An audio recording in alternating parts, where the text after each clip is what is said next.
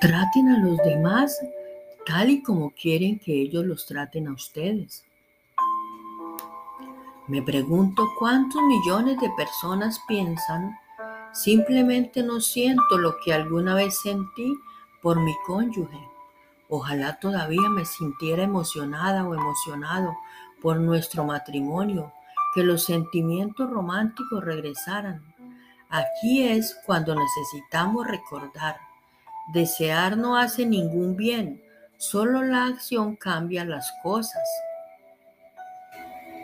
Si sientes que no estás obteniendo nada de tu matrimonio, tal vez no esté poniendo lo suficiente en ello. Por lo general, damos a nuestros cónyuges la responsabilidad injusta y poco realista de hacernos felices en lugar, en lugar de estar agradecidos por ellos y elegir hacerlos felices. En el proceso, el egoísmo hace que ambos sean infelices. Pero puedes cambiar eso.